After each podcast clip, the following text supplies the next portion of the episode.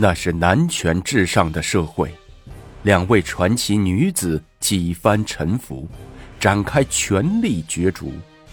今天，让我们走进历史的洪流中，看看属于他们的故事。武则天，国老驾鹤。一日，女皇突发奇想，想造一大佛像，召狄仁杰来问。仁杰摇头说。不可，言其花费太大，劳民伤财。武则天说：“赵卿这么说，这大象不造了。不造就对了。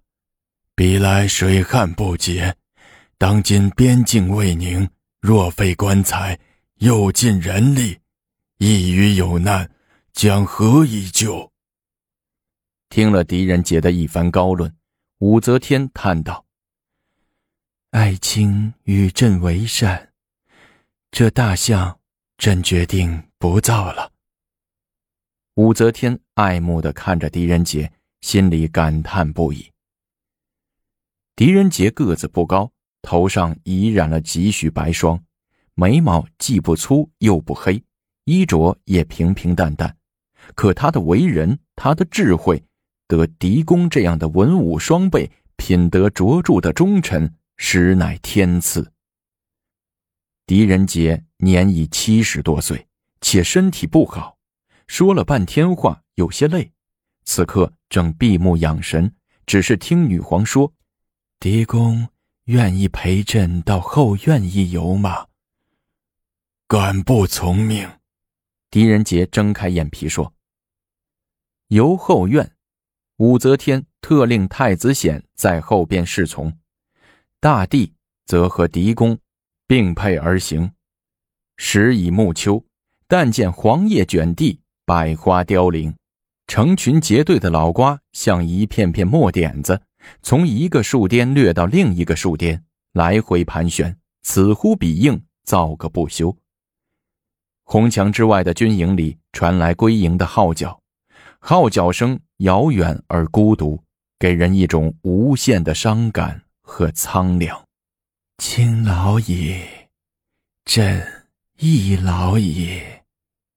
则天大帝马鞭一指说：“直如这萧杀之气弥漫的残秋。”狄仁杰默然不语，但放佩徐行。又走了一会儿，武则天回首问：“狄青，你说，朕死后？”千百年之后，天下人将如何评价于我？狄仁杰沉默了一下，刚想开口说话，武则天却摆手止住了他，莞尔一笑，对狄仁杰说：“我何必又对你提起这样的问题？”一阵凉风吹来，狄仁杰捂胸咳嗽了几声。以示回答。未料，头上的拂巾却被风儿吹落，胯下的马儿惊得一撂蹶子，往前窜了好几步，足不能止。武则天忙指示旁边的太子显：“快，快去牵住马儿！”太子显得令，于尊降贵追上去，止住了马嚼子，嘴里吁吁声不停，对马上的狄公说：“狄青，但请小心。”则天大帝顺斥儿子道：“应叫国老。”啊，国老，但请小心。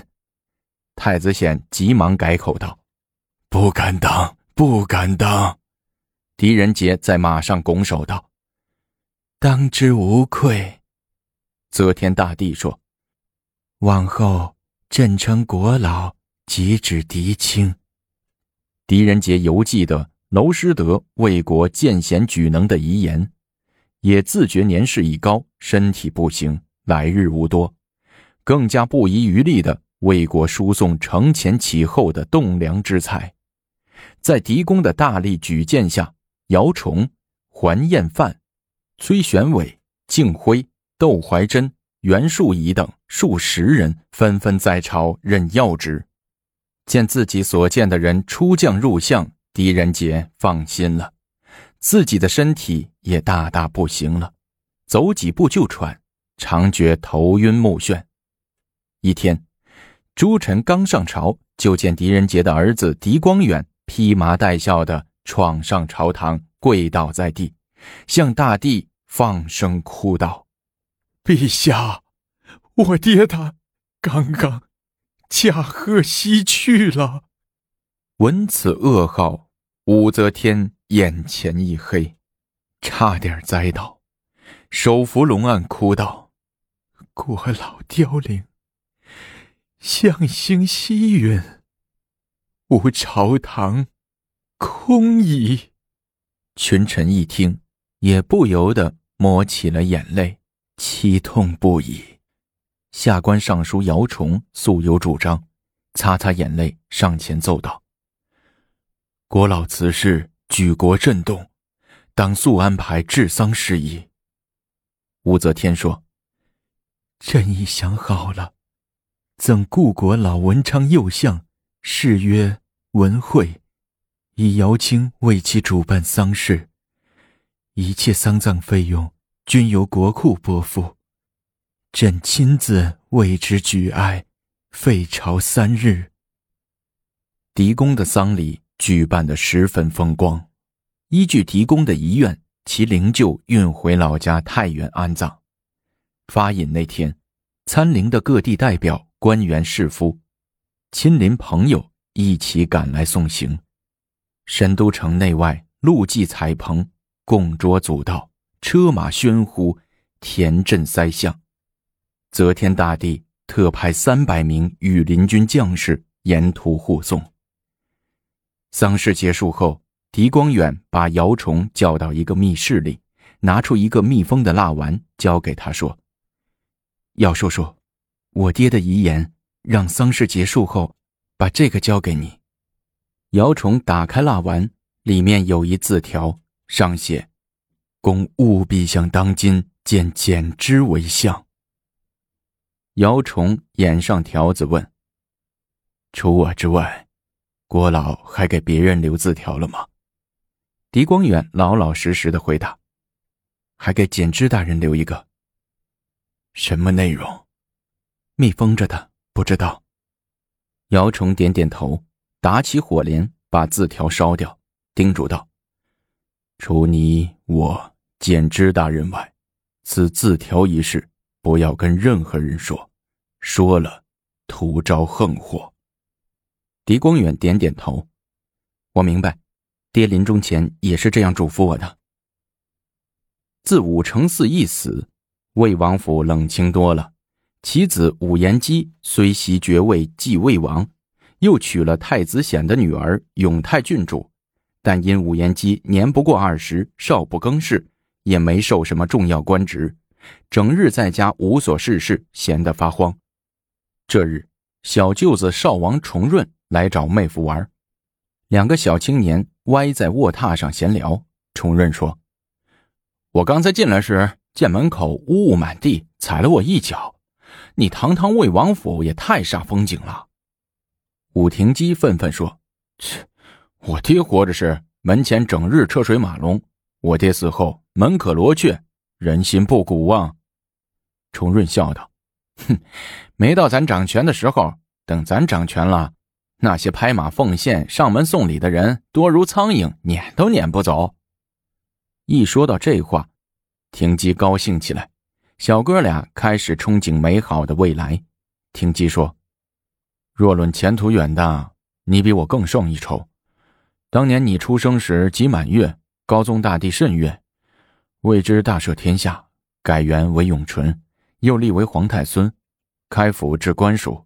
当时。”你是何等的荣耀啊！虽然后来作废，但你爹又复为皇太子了。你是长子，你爹一登基，你就是铁定的皇太子。你爹百年之后，你就稳坐皇帝的至尊宝位了。听了这话，重润却并不太高兴，反而忧心忡忡的说：“道理上，我将来能做到皇帝，但世事难料啊。比如现在。”我爹虽为皇太子，却不能随便出入内宫。倒是那张易之、张昌宗出入宫中肆无忌惮，如入无人之地。我担心这两个小子作怪，我爹以后不能顺利接班啊！得找个人从侧面给皇上提个醒。圣上虽然英明，但年事已高，有时处事不免犯些糊涂。能有个人给他旁敲侧击提个醒，肯定管用。武廷基自信地说：“找谁给圣上提个醒啊？”崇润摇摇头说：“没有合适的人呢。嗯，找宗楚客，他是皇上的表弟，我的表爷爷，又是当朝宰相，让他给皇上说这事儿，肯定有分量。宗楚客怎么会听我们的？宗楚客欠我家的情。”武廷基回想当年说：“当年他因贪赃罪被流放岭南。”后来是我爹极力为他说情，他才获诏还朝。如今一步一步又混到三品宰相。两个人为这事儿正说的投机，永泰郡主走进屋来，诧道：“ 好好的日子，有福自来，无福难求，乱嚼舌头，多管这么多闲事儿干啥？”两个人被训斥的默不作声，但托宗楚客给皇上提醒这个事儿。武廷基却牢牢的记在了心里。转天，武廷基拖延到书铺去买几本书，一溜烟儿窜到宗楚客家中，见了表爷宗楚客，武廷基嘴张了几张，话没说出来。老奸巨猾的宗楚客看出面前这个小毛孩子心里有事儿，套他的话说：“自从你爹魏王死后，我公务太忙。”对你照顾不多，现在你家里有什么困难没有啊？我年轻，这事儿还不忙。武廷基谦虚的说：“只是有个情况想跟表爷说说。”说吧，在表爷面前还有什么不好说的？嗯，是这么个事儿。如今圣上年事已高，张昌宗、张易之却出入宫廷无忌。我和少王重润担心这俩人对国家不利，想请您老人家适时的给圣上提个醒。哟，宗楚客侧侧身子打量了一下武廷基，那小小年纪竟也忧国忧民，有出息，有出息呀！表爷我心里喜欢呢，但不知此事你还给别人说过没有？没有，廷机信任表爷才来跟您说的。好孩子，此事不要再跟第二个人提起。这是表爷负责当面向皇上劝奏。打发走武廷基，宗楚客不禁笑道：“ 毛孩子还敢妄议朝政，怕以后……”死都不知怎么死的。再一天，宗楚客见到了张昌宗，宗楚客一改往日的愚笑，一副气哼哼的样子，嘴里不停的说：“气死老夫了，气死老夫了。”张昌宗见宗楚客那熊样，不高兴的说：“你有什么不高兴的事儿？别在我跟前惹我烦啊！”宗楚客却不顾张昌宗的警告。不依不饶，跳着脚叫道：“我能不生气吗？我能不生气吗？两个小毛孩竟敢说六郎您的坏话，我能不义愤填膺吗？”谁说我的坏话？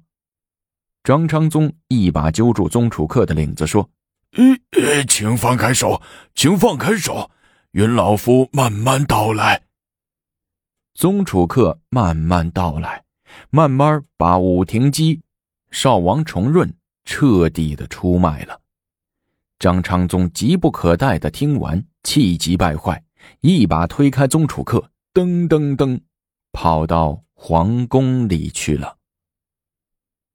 本集播送完毕，我们下集精彩继续。